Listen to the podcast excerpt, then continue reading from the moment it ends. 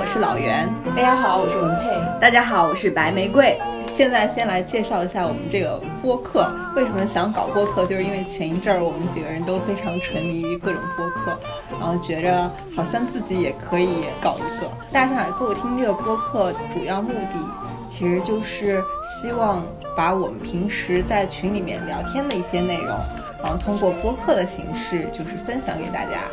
呃，这一期的主题就是我们群里面有一位。恋爱综艺十级学者 文佩老师，然后因为他一直专注磕 CP，但是从来没有，几乎没有吧，应该是一对也没有啊，没有磕成功过，所以就是想这次专门来聊一下各种恋爱综艺。首先，我们就先请文佩老师来谈一下自己磕这么多 CP 都有哪些，有没有没有一对成功的，是吧？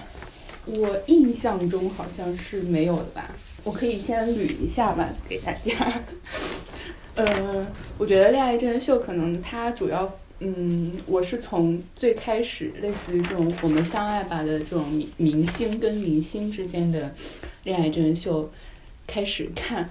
当时最火的可能就是，呃，刘雯和崔始源，这个我磕过，真情实感的磕过。哎，他们那期还有哪些嘉宾啊？还有。林心如跟任重，对，这个我还然后还有还有一个比较悲伤的徐璐跟乔任梁。哦。然后，嗯，然后后来还有，这是第一季嘛？然后第二季就是余文乐和周冬雨这对，我也是真情实感，我当时都看哭了。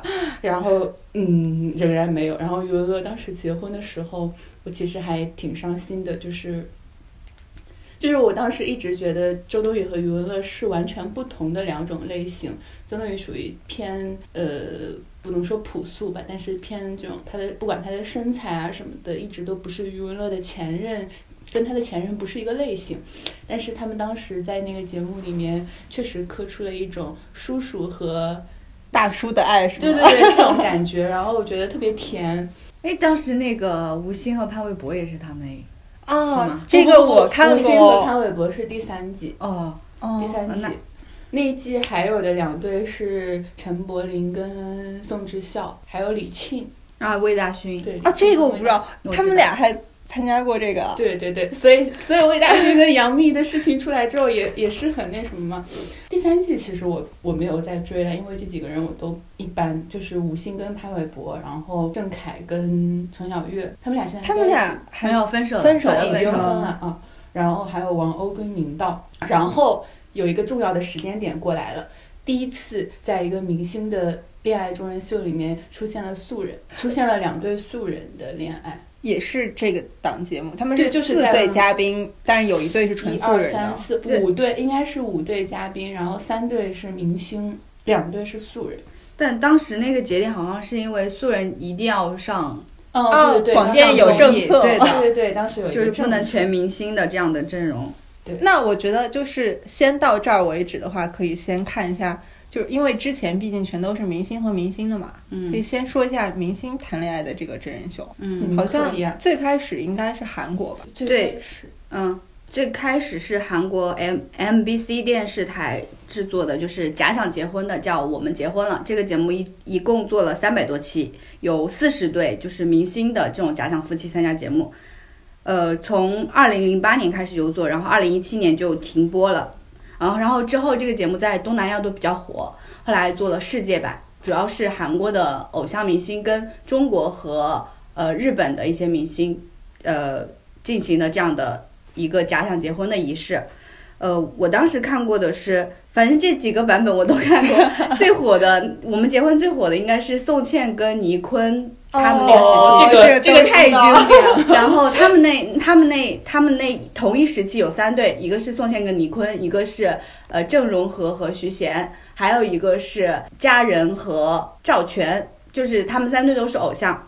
然后当时是这个是那个时候的全盛时期，但我觉得就是。韩国好像他们就是以我对韩国非常粗浅的了解，我觉得他们民众对明星非常严格。那让明星和明星谈恋爱这种，他们能接受吗？能接受，他们也是真情实感在磕 CP 是吗？是的，真情实感磕 CP，因为我觉得他们有。他们其实还蛮喜欢的，因为你你会发现他他们其他的电视剧的时候，比如说男主角跟女主角特别有 CP 感，整个也会成为国民 CP 这种。一九八八，而且就是 而且跟那个。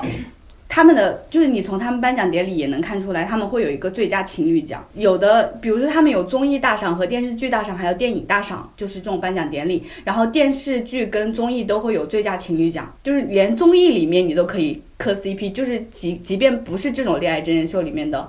CP 也可以磕，比如说那个宋智孝和那个谁是是？呃，Gary 啊，对对对对对，他们好像有也有得过这个，但是我倒没磕他们。然后是比较比较那个的是男男 CP，就是会磕的，就是那个权志龙跟那个郑亨东。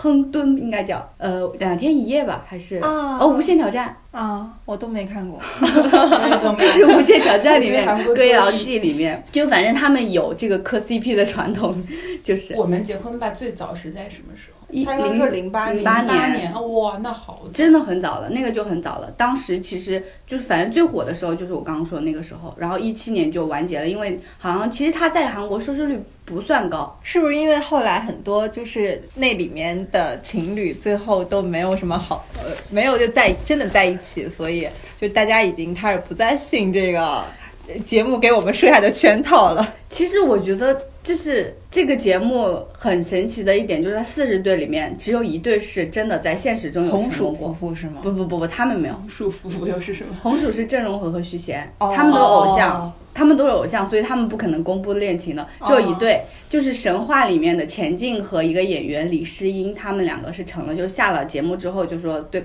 对外公布说我们在一起了，但是半年之后就分手了。但是他们是唯一成就的一对，跟。中韩的这个不太一样的，就是中国的其实好像还有蛮多，好像从节目中走出来的。但中中国这个其实有一个是可能正在恋 爱，对，然后上节目公费恋爱，我觉得也是，我觉得也是中国。然后呃，反正就说到这里的，就顺便说一下，他当时就是我记得我们结婚了，当时有一个节目是东方卫视买了版权，有做过一整期，当时是呃 Super Junior 的那个圭贤和。娄艺潇他们一起，娄艺潇对，在上海看过哦，这个看过，对这个就不火，就很不火。然后他们就，他们好像当时叫菜刀夫妇，就是有一个很经典的动图，就是曹圭贤在这边，然后娄艺潇在收拾行李的时候拿出了一把菜刀，因为韩国是没有这种大型的菜刀，只有那种小刀的。然后当时就把就是把圭贤吓到了，这这种就类似于当时应该是就跟那个。假想夫妻是一样的，但是也没有什么太大的水花。然后之后是湖北卫视做的那个《如果爱》，哦，这个我知道。对对对，然后对，就是这个节目。然后这个节目好像应该也是做了两三季吧？没有，已经哦，对，已经应该有四季了。呃，《如果爱》已经四季。嗯，哎，但其实我我就很呃好奇，说大家看明星谈恋爱和看明星演偶像剧，这两个应该就是差不多吧？就是。其实也是假想啊，他们也是在扮演男主和女主，在进行爱情故事剧本的扮演，和他们真的去演一个爱情故事剧本，我觉得其实本质上是一样的。剧本不在于预设于你每一，就是明星的每一个言行、每一个举举止是怎么样的，就包括他感情的表达，这个肯定是没有办法预设的。但是他会预设你跟他去做什么样的活动、什么样的行程、什么样的安排。我觉得在这个安排中就很自然的，你能产生情感的互动。我觉得这个很自然。然后为什么呢？为什么在他们比方说约会是一个风景很优美的地方玩，或者什么跳伞什么的，然后男女生的之间？就会产生这种感情，那这个模式是难道可以复制到现实生活中？假如你想追一个男生，那你就去，这可以啊，可以，我觉得可以，就是人和人之间产生联系，就是你们要共同有一段回忆啊，那这不就是产生回忆的契机？而且这个回忆还很难忘，而且是很特别的，不是你日常生活中会经常会有的经历，所以这肯定是一个契机，因为他们做的都不是你日常生活会做的事情。韩国就是为什么会？真情实感的磕 CP 是因为韩国有很多那种呃 CP 是呃就是那个上节目的是偶像，对于韩国这种娱乐圈发达的嗯文化来说，偶像他的私生活其实是不会对公众去公布的，但是你可可以看到偶像谈恋爱，这本身就是一个很窥私欲满足的这样的这一个在传播。学里面叫什么？实用与满足 不是叫什么后台什么？啊，前台后哦台那个对对对前台戈夫曼的那个，对对对，但是其实大家应该看的时候也都能感受到剧本吧？哎，我小时候真的，我可能是我小时候太天真。我还好哎，我我觉得我们结婚了是有剧本的，就是说就是呃那种剧本，第一个是我们去干什么的剧本，第二个是我做了什么事情让你吃醋的剧本。那就是我们现现在可以达成一个共识，就是在明星真人秀里面，所有的活动的设置其实都是剧本。活动设置肯定是有剧本，比如说嗯今天是要去哪哪儿约会，今天他们俩要做什么，这个肯定是有剧本的。但是我还是坚持我的看法，我觉得，假如说靠一个剧本，任何一个男女生都可以产生这种火花的话，那这个模式。就是它一定是建立在两个人有一定相信喜欢的基础上，然后通过这些模式去加强这个喜欢，加强之前的一个一个感情，然后最最终到达节目的一个效果。对，是不可能。但是我觉得节目要呈现给你的只是两个人在互动，就是他们俩真的有没有动心这种，就纯靠大家就什么扒各种糖、看眼神、看什么动作，我觉得这个都有非常多的自我想象的空间，就是你愿意怎么说空间对对对对对。然后我觉得发挥空间更大应该还是素人的吧，而且现在好像素人也是主流，大家看明星谈恋爱。应该也就那样了，因为识破了你们大概就是这样。那接下来不，有第二个阶段，就是从明星到素全，就是明星和明星谈恋爱到素人跟素人谈恋爱中间是有一个明星跟素人谈恋爱这个阶段，没有，有，肯定有的。像 我又要拿那个我觉得价值观特别不正确的那个黄金单身汉，这是几几年的？啊啊啊啊！这是一六年，对，所以这个时间线是不对的。我刚才查的资料 说，最早的素人恋爱真人秀是二零一二年，是日本的那个双层公寓那日本跟中国的发，你这个你这个啊，我知道，我就是说，就是我们从东，我们这次主要聊的东亚三国嘛，因为嗯东亚三国这种节目特别多，然后东亚三国。最早的素人恋爱真人秀其实是《双层公寓》，《双层公寓》之后才有的韩国那个《Heart Signal》，嗯，然后中国买了版权，做了《心动的信号哎，我觉得黄金单身汉有点像》，选妃。对 对对，就是有点像那种相亲类节目，不完全是婚，就是不是不是这种素人恋爱真人秀了，有点不太像。他们只是相亲是吧？没有，他们也会在一起生活吧？对，也会在一起生活，但是就是我我当时看了是应该是陈楚河的那一期，呃，就是只有陈楚河吧？好像前面还有吧？我不知道没。反正我看了那我看了那个节目，我当时是觉得它是有点像素人恋爱，呃，不是就是恋爱真人秀和这种相亲节目的一个结融合的一个所以，形式。所以这就是明星真人秀在向素人真人、素人恋爱真人秀中间过渡的一种形式。那我觉得是失败的。我觉得这个过渡完全没有起到过渡的效果。如果说到这儿的话，就本来这个我是想后面再说。我觉得既然说到明星和素人，我可以把我最近看的那个，双人床，对，就是谈这个主题，其实我特别没有底气，因为我看过实在太少了，只看过《心动的信号》和最近恶补了一个日本的。为了体现我的资料的足有性 其实我也看了那个节目。啊，是吗？那我们可以一起聊。呃，它它其实是日本的一个号称的是明星素人同居真人秀，然后请的是一个日本的男偶像。我觉得他也不算偶像吧，他应该属于演员上升期的演员，啊就是只有一对，对只有一对，只有一对，哦，对对对，就像你在看日剧一样。就全剧全综艺只有一对只有一对，只有他们俩。然后女方是一个他们号称的素人，然后这个女方是一个中国女孩。如果经常看日综或者看日本新闻的话，其实会知道她是号称中国版的新垣结衣，是。相当于一个小网红吧，叫龙梦柔。那现在她在日本应该签了唱片公司。我前两天有刷到她的抖音，好像是唱一些就很像学猫叫那类的歌，应该是准备要出道了。所以她究竟算不算素人？其实我是打问号的，因为我觉得她既然是签了公司，而且是以网红的身份出道的，那她其实不是一个完全没有应对镜头习惯的人。那我们就姑且说她是素人。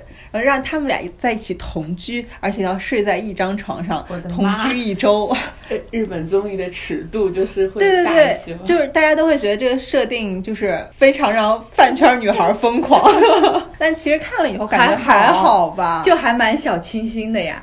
就非常日剧，你有没有觉得？嗯而且是日式纯爱的那种日剧。嗯对而且他们俩的进展其实也很慢。我觉得不知道是不是因为那个女生中国人可能日文不好，我觉得他们俩的交流都特别浅层次。而且你有没有发现有一点，就是那个女生说话的时候，她总是重复同样一句话。嗯，就是而且他会重复对方说的对对最后对对那个话。就是在我看来，这是非常浪费时间一些，就是很浪费时间的一种表达方式。然后觉得这个信息的效率很低，他在那里面就经常有这个行为，让我很反感。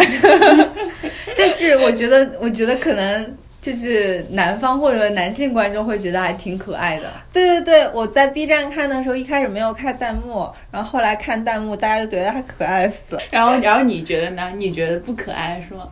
就是我觉得他，呃，我就姑且称她为龙女士。龙女士对龙女士的绝大多数表现，在我眼里都是非常有设计感的可爱，就是一些动作啊，还有她有一个桥段，我一开始会觉得有点有点可爱，有一点点可爱，是他们俩刚认识的时候，她有提出来说以后想多给这个男生拍照片，她就去收拾行李的时候，突然拿出相机来给男生拍了一张照，然后这个瞬间可能会觉得有一点。就是这不是一个随随便便的行为，就是想说明说他大多数让你觉得可爱的东西，在女生看来可能是提前设计过，就还有他选择给那个男生打条毛巾啊，不打条围巾？打条围巾，打条，我在说什么？打条围巾啊，然后就是我觉得这一方面应该也是剧本吧，就是。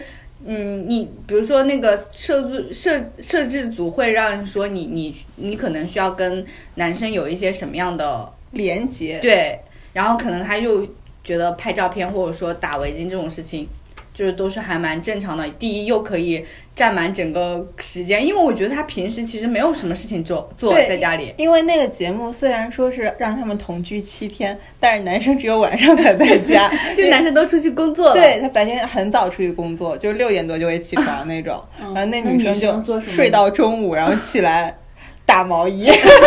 打围巾。哎，这个这个是不是也反映了日本的一个他们他们这个社会的分工、社会的价值观，就是女主内男主外，然后他们的这种女性的定位，对对对。其实我我想说到这，我想到就昨天我看到那一部分，就是那个男生说我，就他们吃完饭了，男生说我来洗碗吧，这几天都是你洗碗的，然后那个女生就是很坚决的说不要不要你出去。我觉得就是说，你如果是正常的，像我们中国人说，那可以你洗一天 OK 啊，没有完全没问题啊一。天轮一天。对啊，而且女生都已经做饭了，男生洗碗是很应该的事啊嗯。，然后而且他表现的就就这个女生已经表现的就是这是我分内之事了，对啊，说到这儿有一个中国，就他所有的表很日现，本对，很日本。他的成长经历你们有去看过吗？他是一直在中国大学，然后大他大学毕业才出去的，因为他大学的时候说很喜欢看日剧。然后也很喜欢日本这些，他说大学曾经一年七次去日本旅游，家里也是怪有钱的。我 也觉得对，但但是他说不应该，在上海其实男女还蛮平等。他最中国的一个特征是昨天吃饺子的时候拿出了老干妈，其他我完全感受不到什么。对，就是她的思维方式和她的表现都非常日本女生，包括有一些就是很日本女生的动作之类的。呃，我一开始会觉得这种模式会很让人接受不了，因为你，如果我作为粉丝来看，你让我爱豆去和一个素人。就是在一起以这种同居的形式生活，我觉得简直就挑战我的底线。但我 我觉得可能是因为在中国的这个，我们看的是日本的这样，就是中国的弹幕环境下，其实大家都还蛮磕的。那我就想知道，说日本真正的那个男明星的粉丝是怎么看待的呢？这我没查，因为我加入了他的那个粉丝，就是粉丝群，对粉丝粉丝群是吧？没有没有没有加入群，就是看有关注了他粉丝会的那个微嗯微微博，才不到一万个粉丝，这 有宣传吗？他们对这个节目？他们有，但是笔墨不多吧。而且这个，我之所以看这个节目不认真的原因，就是我在事先已经知道了一些有关这个节目的八卦，比如说他们俩在拍完这个节目之后，那个男生就取关了他的 ins。取关那个女生的 ins，对对对，然后在节目里他不是还 follow 她了吗？对啊，对，所以这个就是好了，我气了。其实现在这个节目已经快完结了，还有一两期。对啊，我第而且下一期不是很大的进展吗？又牵手又抱抱的。对，所以你们在节目里面都会觉得哎，挺真实，挺好看，挺没有，我没有觉得，我不会觉得真实。在看日剧，而且绝大多数恋爱真人秀不是都有观察员这个角色吗？他这个恋爱观察员相当于没有，除了第一期说了一两句话，说这个女生特别可爱以外，就没什么出现了。那我没有看第一期，所以我根本不知道有观察员这个角色。他是有观察员的，而且观察员还有男主本人，好羞耻啊！太搞笑了。其实对我来看，就像看一个日剧，但是女主演技特别差，所以我就不能入戏。哎呦，你说这个八卦，我就很我就很好奇了，就是至于吗？就是为什么一定要取关呢？就是他完全男主完全把这当成一份工作了，是吗？呃，还是因为他粉丝强烈拒绝这个女生之类的？我觉得这个男生应该没有红到这种程度吧。他是那个。假面骑士真人版的那个男主，我没看过，我也没看过，但是就是我觉得他长得有点像霍建华，你觉得有？我不能接受他这个中分的造型。哦，对，说到这个，这个女生出名是因为日本人和中国人都觉得她长得很像新垣结衣，但是我看的时候，我觉得这女生长得特别像土屋太凤。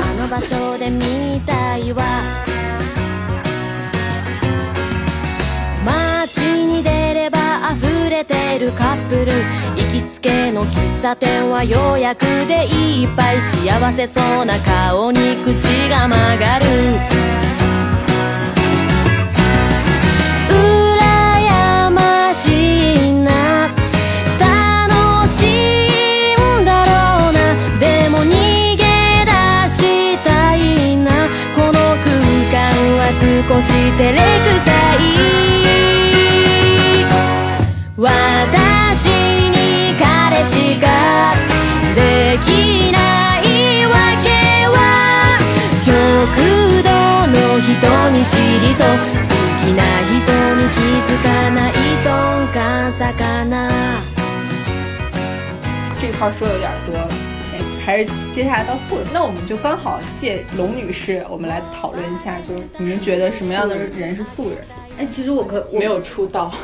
那你出道的定义是什么呢？网红他也算吗？对，他也没有在我们国家，我觉得就是最模糊的一个边界就是网红算不算？嗯，素人的界定应该是他的本职工作就用以谋生的工作，不是和电视相关的，不是和影视相关，不是和娱乐圈相关，就不是靠。那网红，那那我有一个问题，我觉得算，比如说主持人不算素素人，我觉得他们算跟圈子。比如说一个主持人，嗯，算吗？算素人吗？他其实可能这个主持人是是个财经节目主持人，对，就是就是曾有就是有一个你知道那个恋爱综艺就是那个于超，我知道我知道，他算素人吗？他不算，你给大家解释一下，大家都不知道于超是谁？他是那个华尔街的一个财经女主播，财对财经女主播，然后他也去参加了一档恋爱真人秀，对，但是你在参加之前你完全不知道这个人，不是吗？他在我们心中就是一个素人啊。但是我觉得他这个职业本身加持的就会，因为我为什么我我当时会想到说，我为什么会去看素人，就是不去看明星，或者说为什么我专门磕素人，是因为他本身这个职业没有这种电视的光环，会让我觉得他会更真实。但是如果你你跟我说于超她是一个女主播，其实我我会带入说她跟某个人的交往会不会是有有其他对对对目的嘛？而且还有一个原因就是。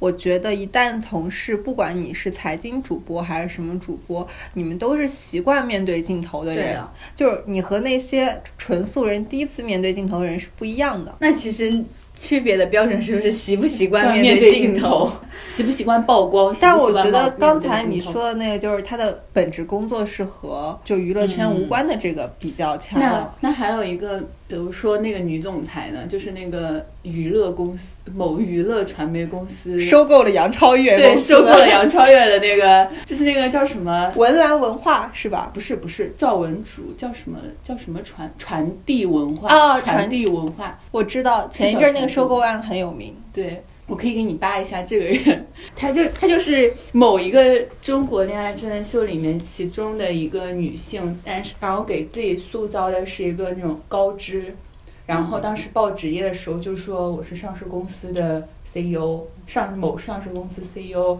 然后然后就有人扒他，扒他出来是。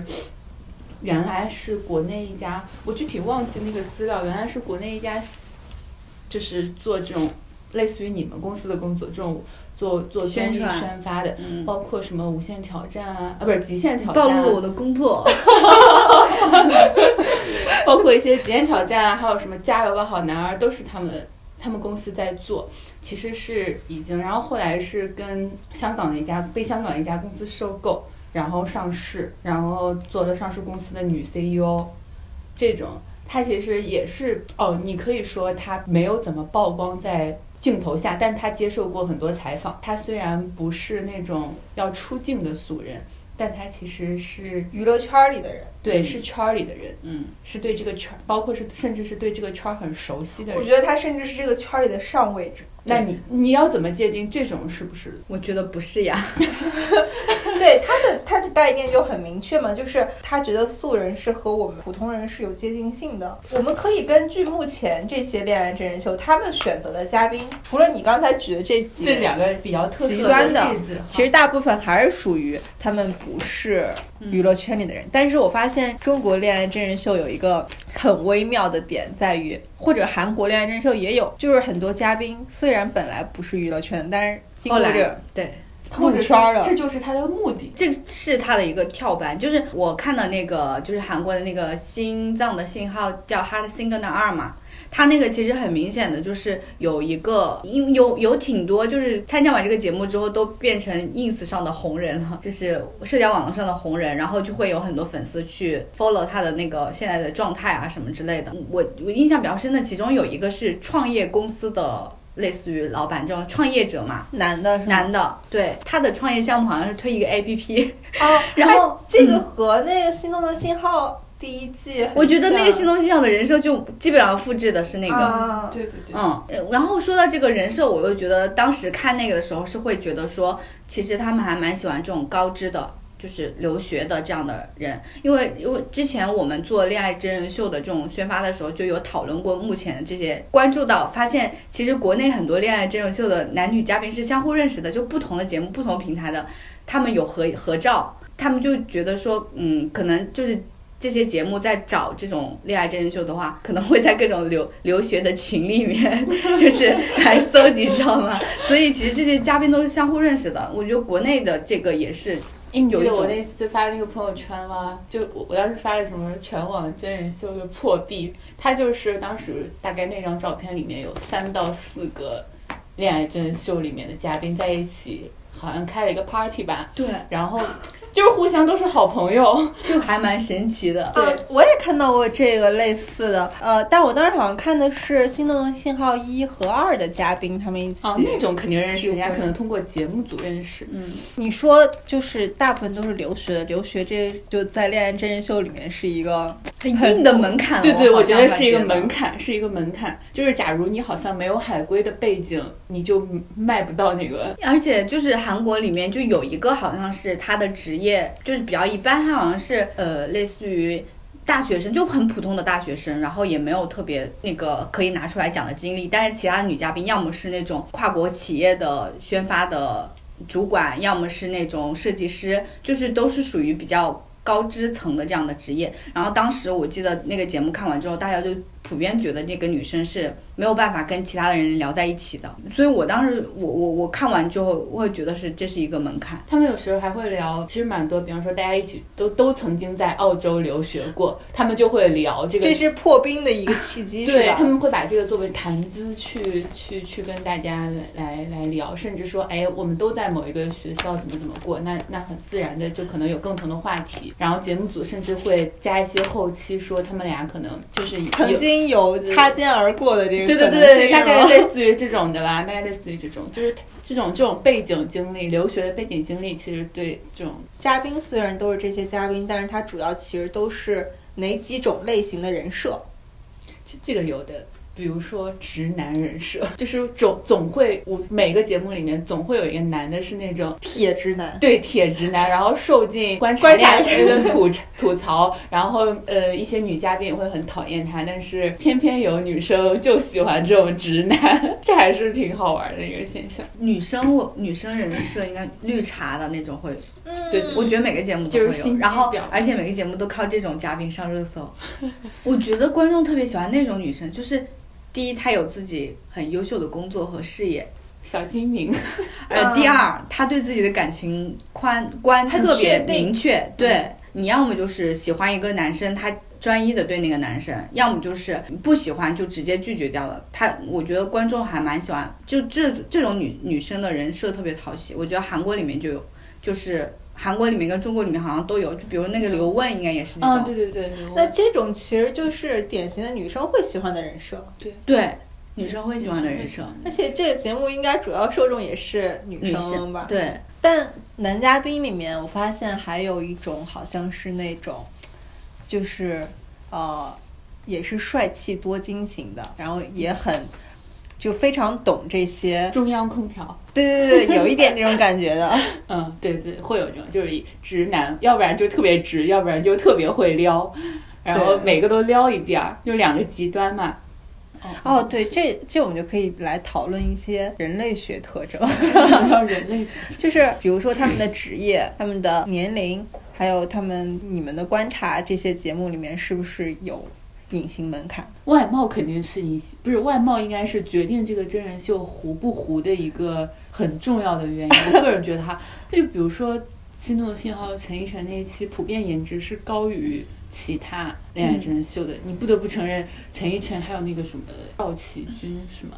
我觉得那个男生比较帅啊，就是你们都不喜欢那个。对呀，就是就是每个每个每个类型的他都囊括到了嘛。但是大家都很帅就对了。对，大家都很帅就对了。哎，你说这些恋爱真人秀里面就没有考虑设置一个特别平凡的女孩，比如说有长得不是特别出众，然后身材可能也非常一般，但是她可能性格特别可爱。就是这种让我们普通人真的有代入感的这种，这种人会怎么样吗？就是一一般节目都会设置一个退出的机制，然后这种人就会退出，因为惨了吧？因为你从节目里面放出来的，就是他可能没有特别优秀的点，会让观众都觉得他很就很喜欢他。就是你说性格很可爱吧？这种这种都是很多人都装出来可以的呀，就是我在镜头下面集中几天两个人相处，第一感觉肯定还是外观，因为它没有前面的一些铺垫嘛。然后第二，你嗯，你没有办法在短时间内通过一些技能或者是学历或者是背景来吸引到。那会不会就是会没有人给你写信，没有人投你票？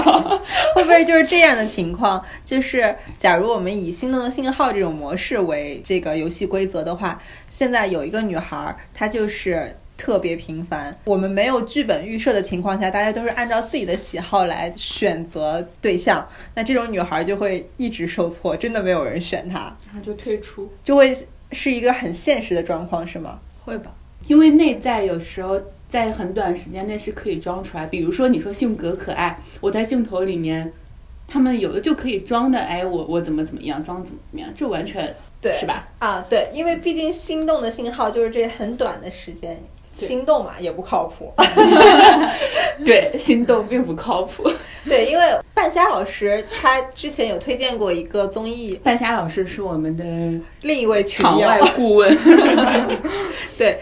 今后几期半夏老师可能会来，就是参与录制。说到这里，是不是应该顺便说一下大上海歌舞厅的 哎，我们 节目中要回到了，Q 一下他们？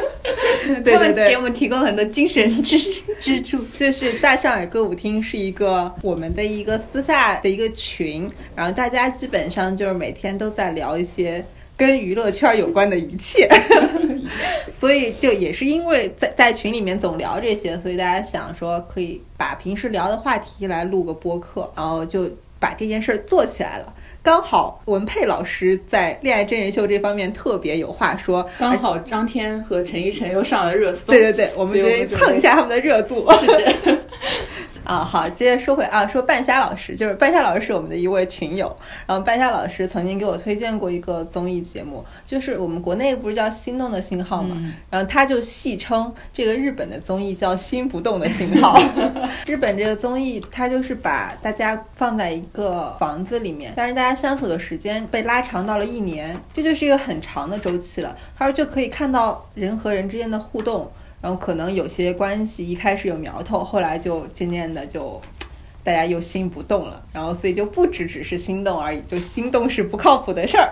但是这个综艺因为周期实在太长，所以我也没看。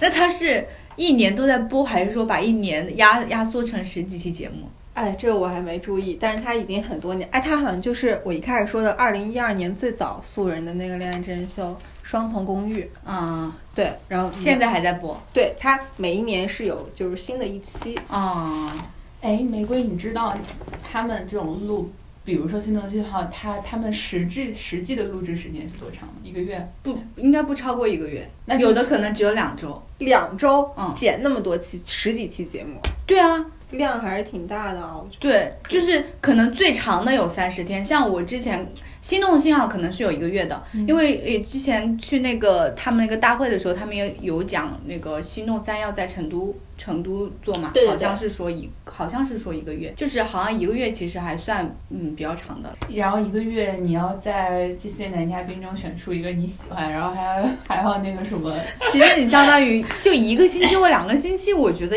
你你做这个节目也是很合理的。为什么？因为就是你每天给他们安排不同的事情做，对就你相当于二就整个都但不是啊贴到但他们有。时候不是要白天上班的吗？他们只有就晚上。不是部分，不是嗯不是所有的节目都是，就是你要去上班或什么的。哦有有，我看过那个湖南台有个节目叫《真心话大冒险》，哦，我知。道那个应该是比较早的一个。对，他就直接拉到厦门，你们去一周还是两周，就在那里度过啊。就是你像度假一样。对啊，你你就以那种形式的话，你其实每天都是空的，你就每天二十四小时跟这个人贴到一起，然后就剪那就是一个漫长的相亲嘛，我觉得像相亲那个什么那个也是，呃，游轮那个。恋爱吧的那个，我们恋爱吧，哦啊是叫我们恋爱吧。是叫我们恋爱。他们就是在游轮上面，就是也不让你去工作，也不干干嘛，反正在船上你也不能跑，就但我觉得还是和生活相结合的会更好一点吧。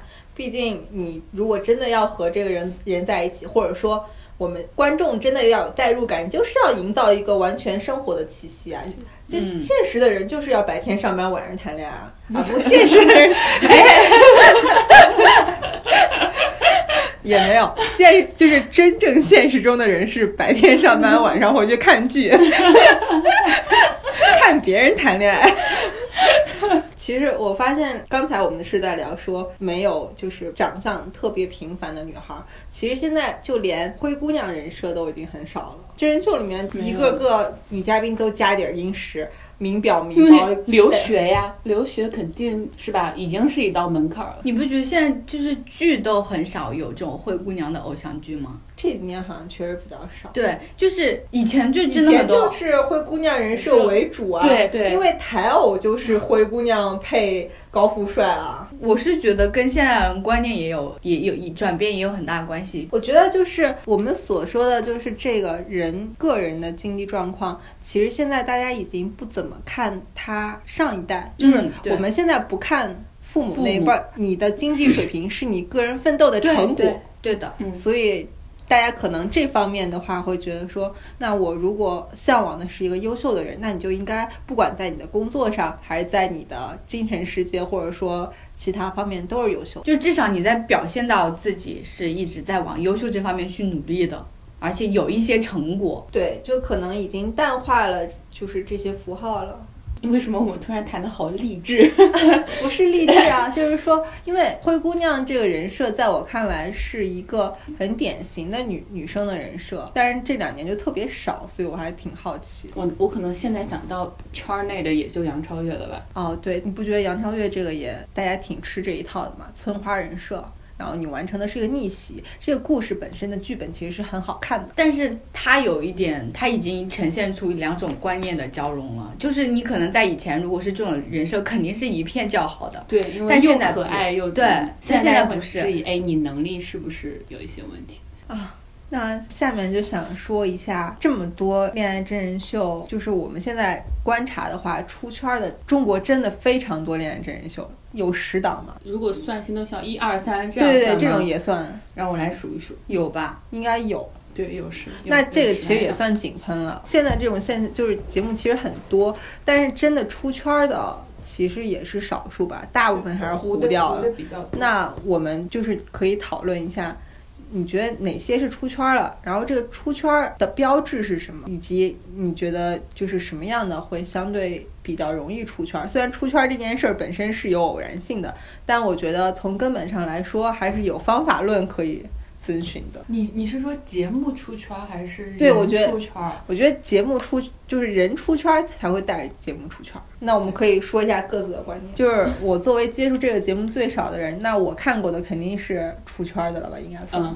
那我其实就是他第二季是郑爽啊，我不喜欢第二季，我不要。但是他第一季很好，可是他第一季不出圈，为什么？第一季是谁？我觉得第一季很出圈。第一期第一季我当时我们有有另外一个群，王子文做观察嘉宾的，就是那个姜丽文，就是那个他不知道姜丽文，就是有一些哎呦啊，我发现那个其实有一点像素人恋爱真人秀，那个已经是素人了，因为但是张丽文其实是歌手。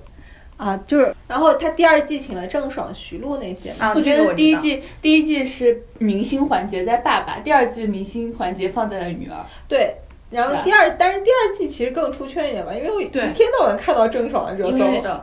郑爽简直是中国卡戴珊，她自带一些流量，就通过自己的，就是通过综艺节目直播了自己的人，这这中半段人生吧。那要你要这样说，还有那个他。还有那个奚梦瑶，还有那个奚梦瑶的恋爱，对郭碧婷，奚梦瑶和郭碧婷没有，就是郑爽其实太典型了，和其他其他两人根本没法比，你知道吗？你说郑爽和张翰在一起是《快乐大本营》，然后和张张 张翰分手是在《花儿与少年》，然后郑爽和男朋友认识是在那个《这就是铁甲》。还是什么？对对对对。然后他们俩相处到可能要分手，又是在女儿们的男朋友，就是郑爽就是被直播的人生。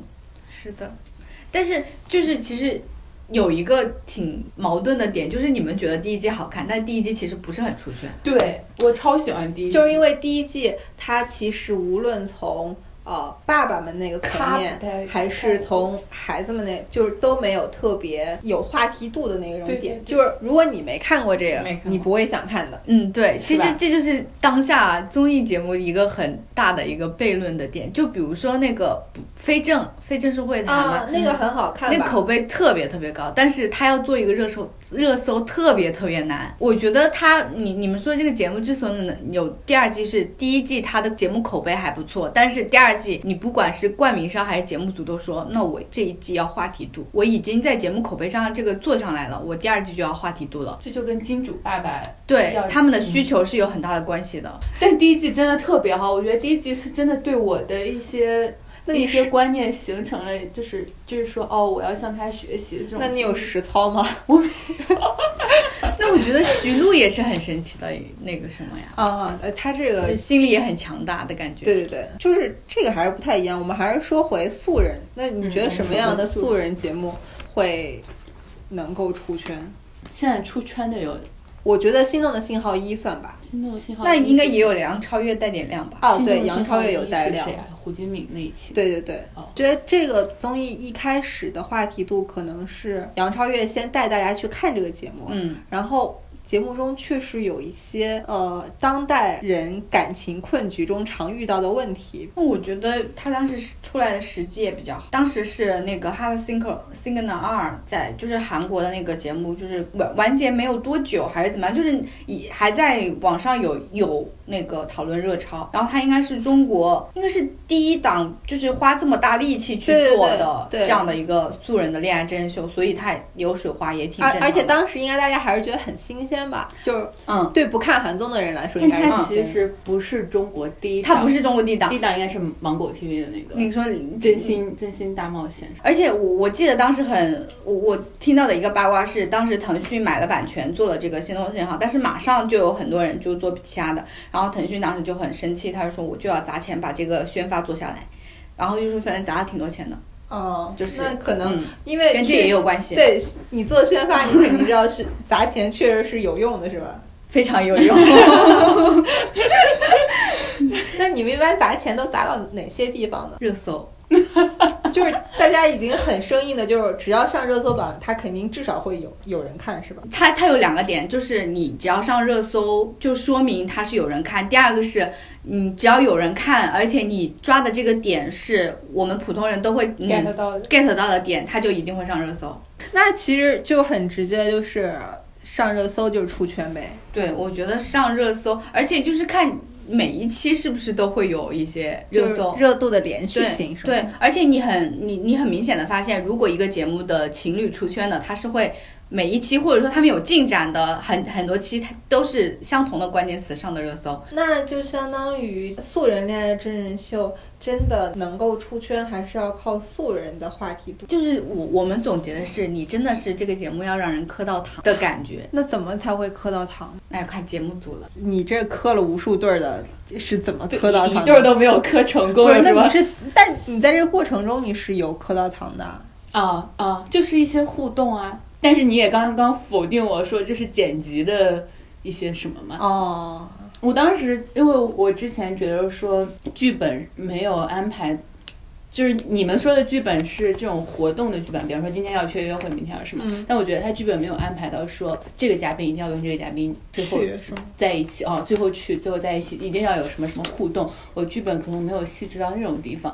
然后，假如说剧本能细到这种地方的话，我觉得他们演技太好了，所以这才是我当时会觉得有一些磕到糖的点，在于他们真的是擦擦出了火花，就是你能看到眼神里是有感情的。但是我是觉得啊，一个普通人，就是像这种真的是心动，就是 crush 的这种东西，是很容易的。其实啊还挺那我觉得容易的。我很少哎，因为首先你颜值是过关的，其次他的你你至少在节目挑选出来的，对你你包括你的再加上你这个设计的桥段的加持，其实蛮容易心动的。所以你做出那些自然流露出的举动，其实还蛮正常的。所以一个比较好的，嗯，你就稍微用点心的节目组，我觉得都能剪出糖来。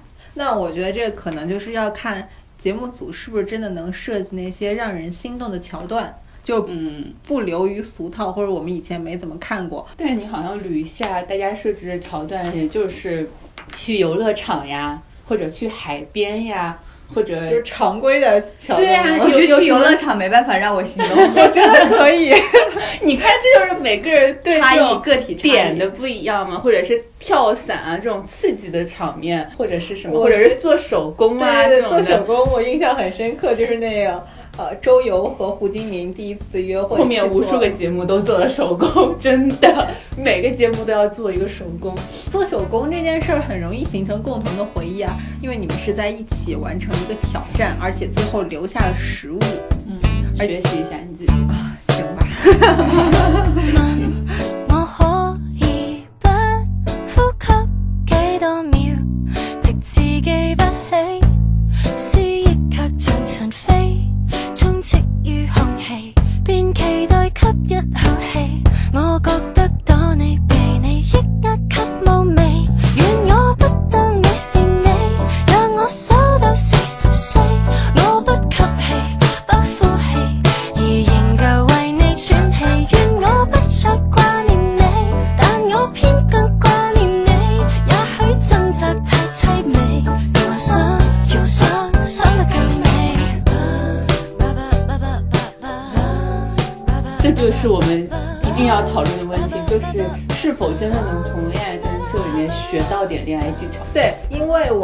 双人床的话，我会觉得弹幕里面很多人就说学到了，学到了，但我自己看我就觉得学不到。是不是你的问题？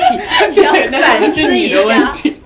题。没有，就是因为它那里面讲的比较主要的，我概括一下。首先就是那个女生会在各种时机找机会夸奖对方，你有没有觉得夸他做饭好吃？对说他开车很帅。对，但这在现实生活中，我们可能我觉得很假，很做作。对，好假哟，就是你拍手。其实你内心会觉得是这样的，但是对于我自己的性格来说的话，我可能就不会说出来，因为不是那种爱夸奖别人的人。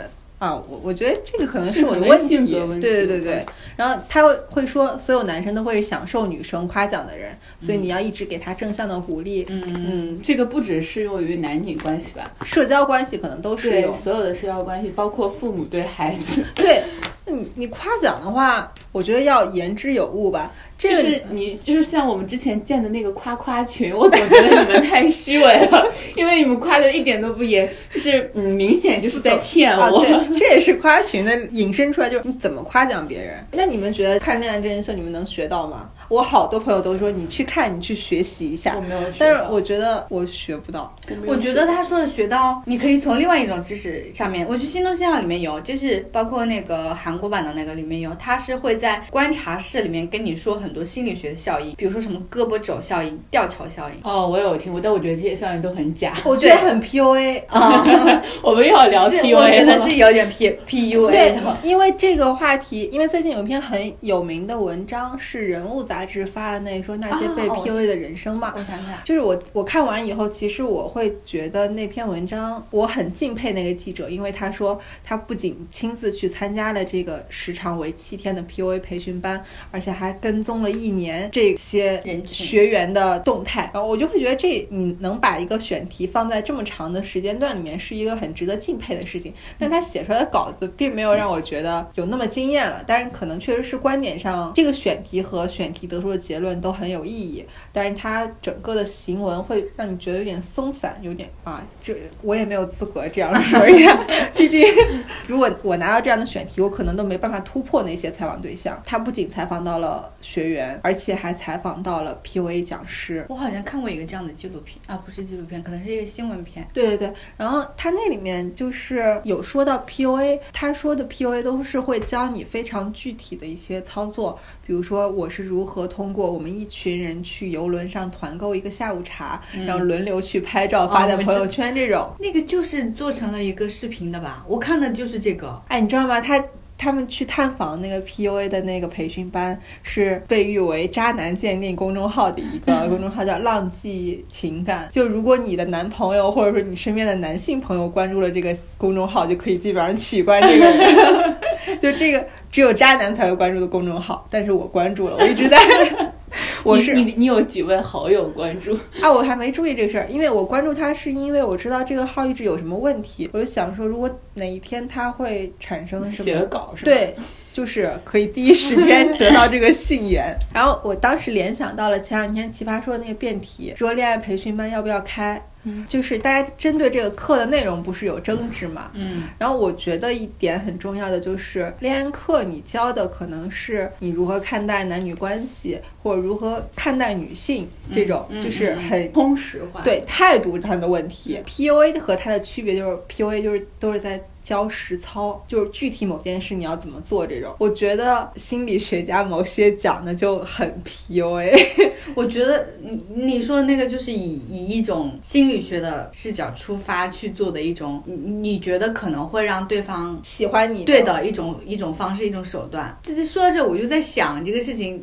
到底有没有必要？就是你说，其实那种态度，你说怎么去看待男女关系，以及去怎么看待女性这种态度，我觉得可能对于一些直男癌的人来说，纠正是很有必要的。对对对对。但是你说去真正教他们怎么去谈恋爱这件事情，我觉得是有点反人性的，因为最终你的相处还是会露出马脚的。对的，对的，这其实可能在某种程度上可能每个人骗。每个人的点 get 到的点也不一样，可能别人觉得哦这个点好让我心动，哦我就觉得好油腻啊。就比如他说那什么胳膊肘效应，好像那意思是说你跟人。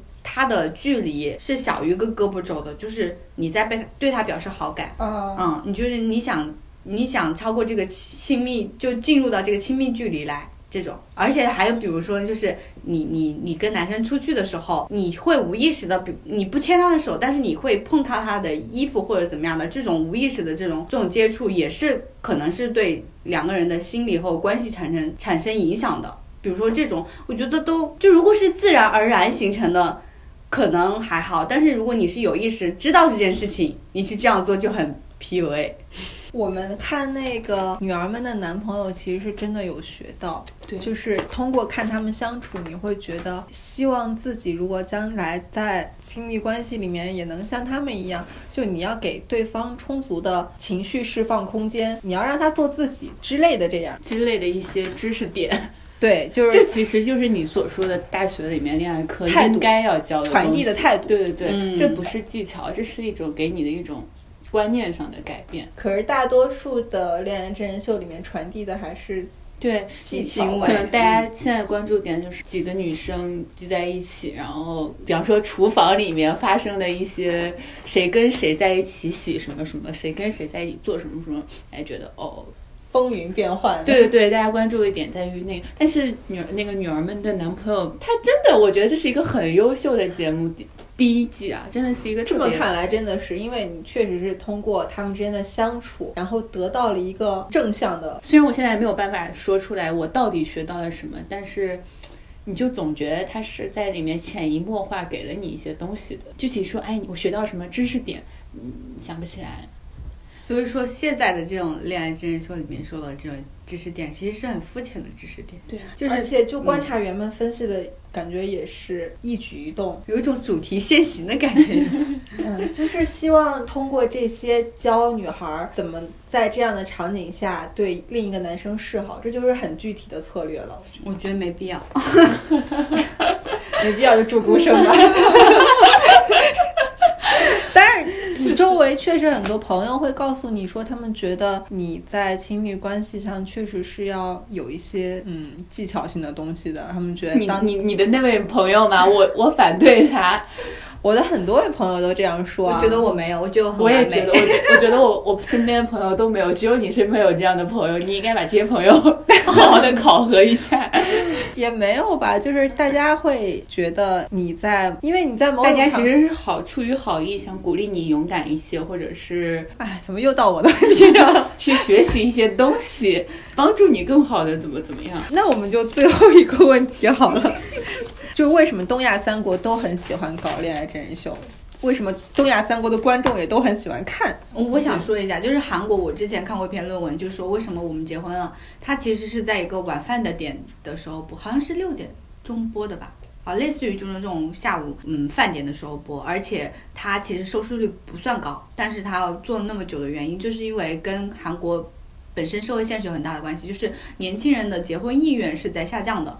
然后他这样一种婚，嗯、就这种恋爱真人秀，其实呈现出来都是很美好的画面，其实可能是想作为一种大众文化产品，去提高他们的这样婚婚恋的意愿。是鼓励大家走入婚姻生活，对的，对的。那我觉得节目设计之初并没有这么高尚的想法吧？难道说啊，我为了鼓励大家，对他没有那么高尚的想法，但是他一直在做，就是他因为韩国它那个收视率竞争是很激烈的嘛，这个节目你要做，它不会先做，它先试播一期或两期，如果反应好，它才会接着做。对于自己做节目是很慎重的话，它这个节目如果收视率不够很好，但是它又维持了这么久的话，那肯定是有它背后一个社会的根源的所在的。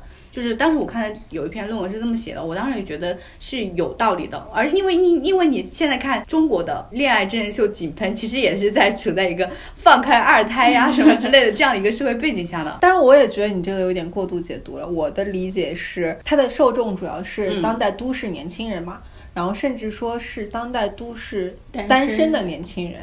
那么对于大家来说，大家奢侈品。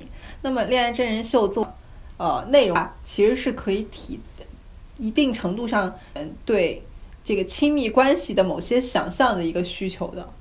嗯，我这句话是不是太冰冷了？也不能说是想象吧，我觉得这是一种替代性满足。嗯，就是我自己没恋爱可谈，但是我可以磕别人的糖，然后呃完成我这个荷尔蒙或者说什么多巴胺的这种分泌的需求。就是，但这件事情不是现在才产生的，就是你应该一就年轻人肯定一直都有这种需求。那是不是跟男女比例？我觉得还是跟社会大环境是有关系的。那就跟我说的也是社会大环境啊，就是现在嗯年轻人觉得谈恋爱很累，或者谈恋爱是件成本很高的事情，然后这是一件成本很低的事情，让你获得和谈恋爱同样的体验的事儿。虽然本质上是不一样，但是某种程度上有吧？有替代性满足有有这方面心理、心理方面的、精神方面的原因，感觉像。可能更简便易得的一点的原因就是 东亚三国的互抄节目啊，就是你那边成功了，我这边就赶紧引进，大家就是这样一个循环。嗯，其实我觉得从节目内容本身来说，就是为什么喜欢磕 CP 这件事情，就是我觉得很很大程度上是有的磕的 CP 是有售后的，售后 就是比如说素人的你成功了，其实你在呃现实中你能看到他们在微博上互动或干嘛的，哦，他们还好好的在一起，你会觉得还蛮好的。你说的这个售后，其实也是我对这类节目的一个担忧，因为绝大多数节目最后其实都不是 happy ending，要不然就是闹掰了，要不然取关，要不然就像张天成一成一样。闹得那么难看，在微博上，就所有的故事，就是我之前有听过一句话是这样说，他说浪漫是什么？浪漫就是白雪公主和王子幸福的生活在一起，到这儿为止，就后面的故事不讲了，这叫浪漫。嗯。你如果再讲的话，就是一个悲伤的故事，甚至说有点丑陋的故事。嗯。恋爱真人秀也是，大家都截止在你们是不是有没有在一起告白的那一天，，对，然后后面大家就各自吃饭了。但是你一旦磕 CP，要把这个 CP 感延续到后续的话，就注定是一个非常不好的体验。其实成功率挺不，高也就刘问、董浩然，还有另外一对那个凯文什么什么杨凯文和那个，也就这两对吧？还有其他吗？我没有印象。但是你不觉得这其实是一个很真实的东西吗？啊，对因为你在现实生活中遇到这真爱的概率就是很少。对啊，我觉得就是节目里面大部量呈现的是很浪漫、很甜的部分，然后你把它放在现实中，它其实不管是好结果还是坏结果，并没有那种大篇幅的向你袭来，就是我觉得是一个蛮蛮真实的情况，我觉得是可以接受的。啊，那对于磕了这么多对儿，基本上都基本上都没有成功的人。对你，你接下来还会真情实感的磕 CP 吗？会不是啊？有时候这些并不是说会不会，而是你不由自主的会被那个情绪所带走，所所以就，但是我但是其实就是他们这些情侣就是结局，不管说好不好，就是对我个人其实没有什么影响，因为。因为他们，我我很明确的知道他们是为了一些商业的目的去上这个节目，然后有了成果当然很开心，没有成果我也觉得哦，这就是社会现实，这就是节目的那个什么真相什么什么的。还有一个很神奇的，就是我身边有一种观点是，我就是因为知道他们不是真实的，所以我磕得很开心。啊？谁呀、就我身边就是就是知道他们就不会发展到现实中来，所以当时在剧里面磕得很开心。我在想说，是不是有一种叫，就是这种综艺的设定是追剧式的综艺？确实，我觉得这类综艺的给人的感觉就是你在追一个连续剧。啊嗯对嗯但是我追剧的时候也经常会，嗯嗯，站真人是吗？我我我偶尔会哎，你站了谁的真人？我没有站谁，但是我会觉得你是希望他们有后续的。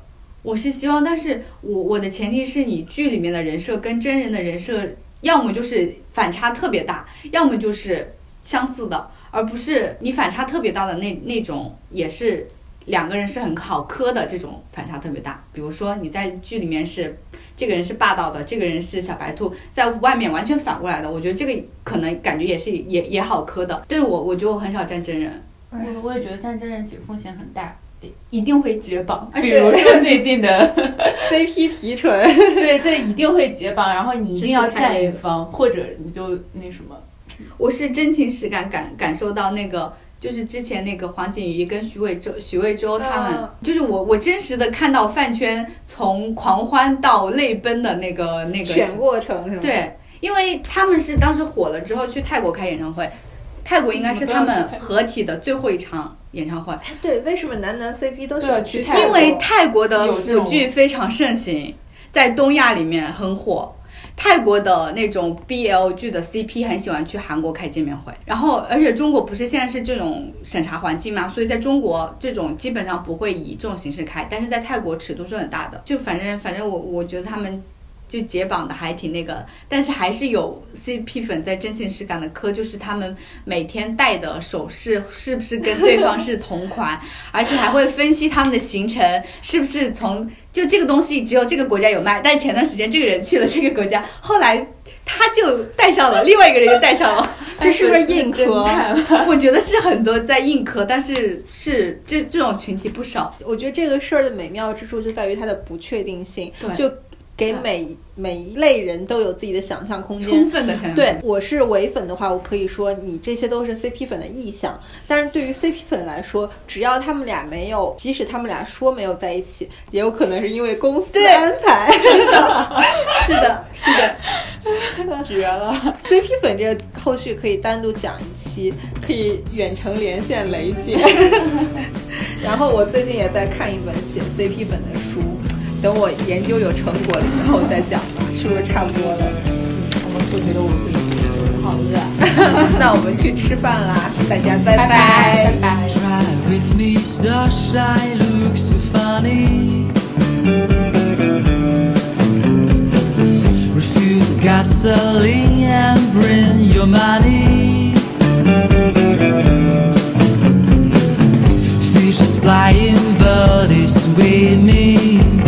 Honey, hurry up, come to pick me up. It's possibility, a social reality.